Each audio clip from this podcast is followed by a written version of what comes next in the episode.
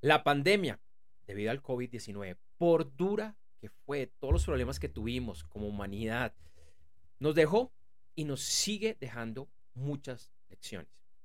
A nivel empresarial, por ejemplo, nos mostró los beneficios de las tecnologías, aunque lo cierto fue que para demasiadas empresas, demasiados negocios, fue una imposición, un tema realmente de supervivencia.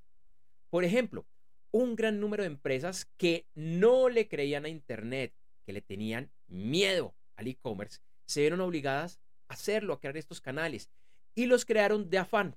Muy rápidamente crearon sus tiendas en línea. Era un tema de supervivencia. Incluso muchas de estas tiendas vieron las bondades del canal con ventas interesantes, que no solo les permitió sobrevivir, sino realmente eh, lograr resultados increíbles. Sin embargo, a medida que la situación de la pandemia se normalizó y la vida poco a poco regresó a la presencialidad, muchas de estas mismas empresas vieron bajas en sus ventas en línea. Por eso, muchas empresas se preguntaban y se siguen preguntando, pero ¿qué hice? Si estoy haciendo lo mismo que fue exitoso durante ese, llamémoslo, auge de la pandemia, ¿por qué es que las ventas no son iguales a como eran antes? O porque el crecimiento ya no es el que, el, que estaba antes. Y ahí, precisamente en esa pregunta está la respuesta. Estás haciendo lo mismo, lo mismo que hiciste durante el auge de la pandemia. Regresemos un poquito en el tiempo para entender qué es lo que está sucediendo. Vámonos al primer semestre del 2022. Para algunos fue un poco antes, para otros fue un poco eh, después. La mayor parte de lo que era antes nuestra vida normal se cierra, o al menos con muchas restricciones. Varía de país a país, de estado en estado, de ciudad a ciudad, pero la vida cambió. Las empresas empiezan a ver a Internet como su salvación, además de, obviamente, otra cantidad de tecnologías. Y en estos, todos estos casos se lanzan a comprar, repito la palabra, comprar soluciones tecnológicas, de todo estilo. Son soluciones con, sí, mucha ejecución, rápida, de afán, pero poca estrategia. Y ojo, para el momento, para la situación, algo totalmente entendible, por lo menos desde mi punto de vista. En dicho momento, debido a que todo está cerrado, los clientes igualmente vamos a Internet. Empezamos a comprar de todo tipo de cosas eh, a través de los comercios electrónicos, incluso para aquellos clientes que antes este medio no les gustaba. Pasan los meses, poco a poco volvemos a la vida presencial. Internet y el comercio electrónico no se acaban. Incluso lo que hemos visto de manera general es que las ventas siguen creciendo. Un gran empujón para la temática relacionada al comercio electrónico, de manera pues generalizada. Entonces, ¿qué fue lo que pasó? Por un lado, hay muchísimas empresas nuevas que están vendiendo online, que antes no lo hacían. Es decir, la competencia creció y creció mucho. En general, estamos compitiendo a nivel de e-commerce con grandes océanos rojos, pocos diferenciales, finalmente tema de precio, en fin. Segundo, casi todas estas empresas están empezando a, a, a, o mejor dicho, que montaron sus canales online de afán eh, pero con poca estrategia, no involucraron el componente del, negocio, no involucraron realmente con profundidad cuál era su estrategia, por qué querían tener ventas en línea, más allá de sobrevivir. Y esto también lleva a que muy pocas, en esa definición, intervino su gerencia, su alta gerencia, su área de negocios. Era más un tema de canal, de vender a sobrevivir. Hay otros elementos, claro que los hay. Pero estos dos son claves para explicar la situación y porque es que las ventas probablemente o se han bajado o ya no están creciendo al mismo ritmo. Sin una estrategia realmente robusta, voy a repetir la palabra, de hecho, las dos palabras, estrategia robusta, estás compitiendo con muchas otras empresas que están buscando lo mismo y todas están en una situación similar. Es, voy a utilizar esta palabra a propósito, es una guerra, es una guerra dura con pocos diferenciales, al menos diferenciales que poco percibe el cliente. Él va a buscar seguramente lo más económico, lo más veloz, el primero que encontró, pero seguramente para la mayoría de estas empresas, él o ella no encuentran un diferencial que diga voy a seguirle comprando a esta empresa. La mejor forma, la piedra angular, llamémoslo la cuota inicial si lo quieres, de cualquier presencia online, de cualquier e-commerce, al igual que lo harías con un punto físico, para asegurar un crecimiento constante, es esa estrategia profunda, con indicadores, con metas, muy bien analizada, pensada, estudiada. No es un tema de entrada de tecnología. Claro, acá necesitamos otros componentes. La tecnología es básica, necesitamos que sea ejecutada de la mejor forma posible, que sea coherente y que responda a la estrategia que hemos definida, con presupuesto, un presupuesto amplio, suficiente, coherente a los resultados que estás buscando.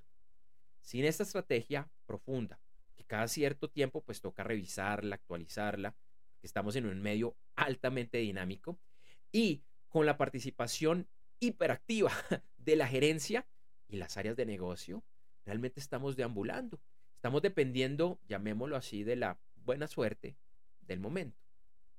Ahora, ni yo, ni nadie te puede asegurar siempre un crecimiento constante, ni en el comercio electrónico, ni en ningún otro componente de los negocios. Pero lo que sí te puedo asegurar es que con la estrategia, con las condiciones en las que la he definido, profunda, bien diseñada, coherente, el crecimiento es lograble casi en cualquier situación. Sí, es posible que algunos meses el crecimiento merme, incluso sea un poco negativo, pero con la base de una buena estrategia, más los otros componentes de la ejecución, la tendencia debería ser a que a mediano, a largo plazo, debe tener un crecimiento. La probabilidad es que, es, que, es que lo siga haciendo. Hasta hace unos años, antes de la, de la pandemia, yo afirmaba una cosa y era que Internet era un medio tan benévolo. Como estaba tan, en tanto crecimiento y había relativamente poca competencia, que con poca o ninguna estrategia, incluso con una mala ejecución, con un mal manejo de la pauta en línea, solo por mencionar algo, las ventas podían prosperar. Algo. De pronto no eran espectaculares, pero era tan benévolo Internet que igual la probabilidad era que te iba a ir relativamente bien. Hoy ya no digo eso.